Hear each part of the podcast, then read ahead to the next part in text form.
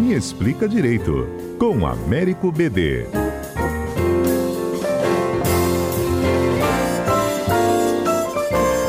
Bom, é hoje o grande dia nos Estados Unidos, né? A posse de Biden.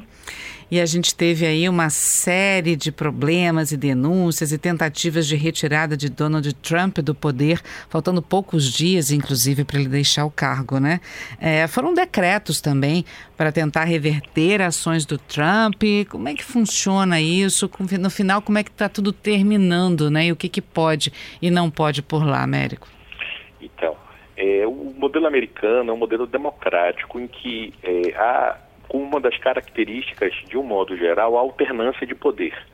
O que caracteriza normalmente a democracia são as eleições periódicas e essa alternância. Então, é, houve uma modificação clara de postura da última eleição para essa, um, um, governo com uma outra lógica, é, mais aproximada de direitos humanos, e você precisa então analisar caso a caso cada uma das medidas para verificar a compatibilidade ou não. Por exemplo, agora, poucas horas antes de sair, o governo decretou uma anistia, né? a expressão que, que eles utilizaram foi anistia, no nosso país seria um indulto presidencial para o chefe de campanha do ex-presidente Trump. Então, essa é uma discussão que no Brasil é muito, muito intensa. É possível indultar é, nesse tipo de situação, na mudança de um governo? Você tem precedente da história dos Estados Unidos, né, da década de 70, que foi feito esse indulto, inclusive, para o próprio presidente, para o uhum. próprio presidente. Então, assim, é um debate muito grande porque quem está no poder tem um compromisso e presta contas, tem um dever de prestar contas, de transparência, de accountability.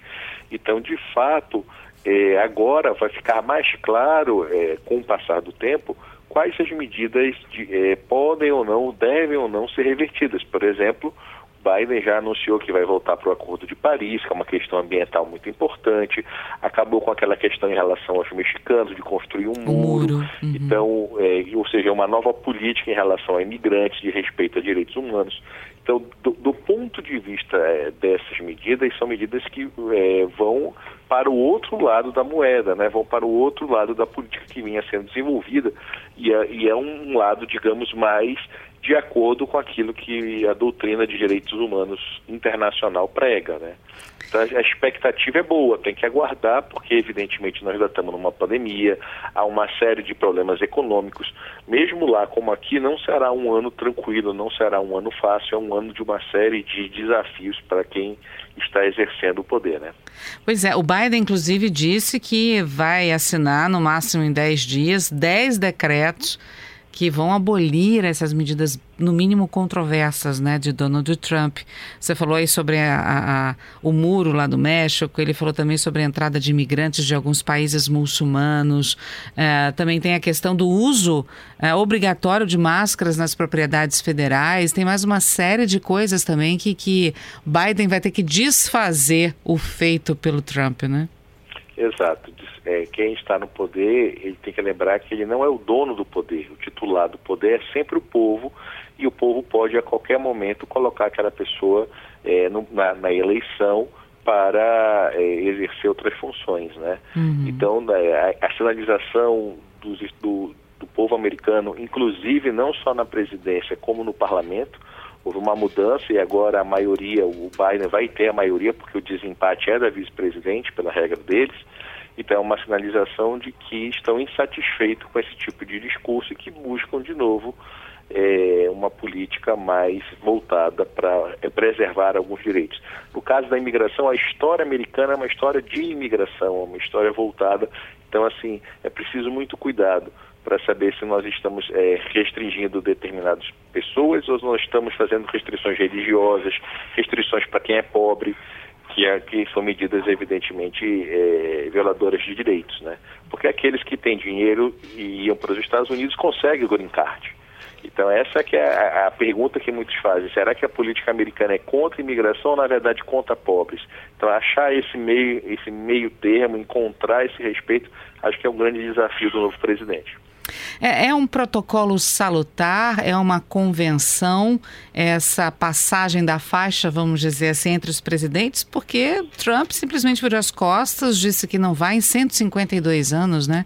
É o primeiro presidente que não comparece numa transmissão de cargo É, é isso também é não é legal, né, BD? Não, o, o, existe um, um, nadador americano que tem uma frase muito interessante que mais difícil do que estar preparado para perder, para ganhar, é estar preparado para perder. Uhum. E você tem que saber perder. Na vida faz parte. A eleição aconteceu, ele foi derrotado. Então, assim, é democrático. Ele pode não concordar, ele pode, eh, ele tem o direito de pensar diferente, mas é ele que perde, na verdade, de não comparecer à posse. A cerimônia é para o novo, não é para aquele que está saindo. Então, de fato, ele perde e, termina o governo saindo mais pela porta dos fundos do que propriamente como alguém que colaborou e que, de fato, conseguiu é, levar os Estados Unidos ao patamar que eles tinham antes do seu governo. Né? Uhum. Bom, a posse daqui a pouco, né? Meio-dia, horário de lá, duas horas da tarde, horário daqui, né? É, quer dizer, daqui a pouco mesmo, né, gente? É duas horas aqui, mas vai ser meio-dia lá. Uh, Trump usou o Air Force, já deixou a Casa Branca, usou o Air Force para sua última viagem, vamos dizer assim, né? Uh, o que, que ele tem direito depois? Como é que funciona isso lá nos Estados Unidos? Ele continua tendo direito a alguma coisa? Ele usou o Air Force One porque ele ainda está nas últimas horas de poder dele, ele poderia usar depois? Ele é obrigado a sair da Casa Branca com antecedência? Sim, enquanto ele estiver exercendo o cargo, um minuto que falte, ele é o presidente dos Estados Unidos, então ele tem direito de todas as prerrogativas de, de presidente. Ele está no cargo até o último momento. Aí sim, quando for empossado, de fato, ele passa a condição de ex.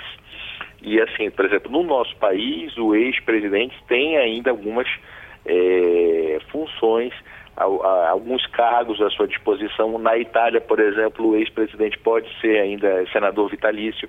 Existem algumas, alguns países que colocam uma série de medidas para um ex-presidente. Nós temos que lembrar isso, queira ou não, não é um cargo, era o maior cargo da nação. Então, são poucas pessoas que ocupam e você não pode, por mais que você discorde é, de uma política ou de um pensamento de A, B ou de C, desconsiderar que é um ex-presidente da República. Então há sim um tratamento e há mesmo nos Estados Unidos uma série de regras para a, questão do ex-presidente. Ele volta a ser um civil daqui a algumas horas. É, e ele não tem travas na língua, né? Ele fala o que ele pensa, ele escreve o que ele pensa, já foi banido de redes sociais. É, ele pode ser punido como civil por alguma coisa que ele tenha falado ou feito enquanto presidente? Veja, nos Estados Unidos essa questão do, da liberdade de expressão ela é potencializada. É, tanto que um dos debates mais importantes você acabou de colocar. Será que realmente uma rede privada pode é, banir não só um presidente da República, mas qualquer cidadão da sua rede? Existem limites à liberdade de expressão? Até que ponto é, esse direito fundamental ele, ele encontra parâmetros e limites outros direitos, né? Porque a Suprema Corte Americana admitia inclusive o discurso do ódio, aceitava inclusive o hate speech, que fazia parte desse, desse, desse essencial da liberdade de expressão, inclusive liberdade para a ideia que odiamos. Mas hoje isso é controverso. Na Alemanha, por exemplo, e aqui no Brasil, o Supremo diz que entende que não, que a liberdade de expressão ela é essencial para a democracia, ela é um direito preferencial. O que diferencia uma ditadura de uma democracia justamente que você pode falar o que quiser e não vai sofrer, não vai ser preso politicamente por pensar diferente de alguém, mas isso não significa que você possa, por exemplo, ameaçar de morte alguém, que você possa caluniar, injuriar, difamar. Existem outros bens tão importantes quanto a liberdade de expressão que colocam alguns temperos, alguns limites para exercício desse direito.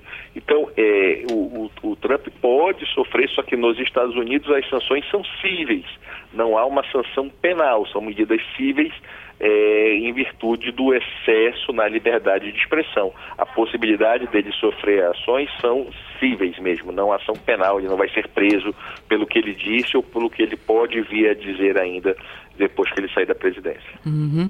Bom, fica todo mundo ainda com medo, porque se ele é presidente até o último minuto, ele ainda tem um poder de caneta, né? Então tá todo mundo meio apreensivo ainda com o que ele pode fazer.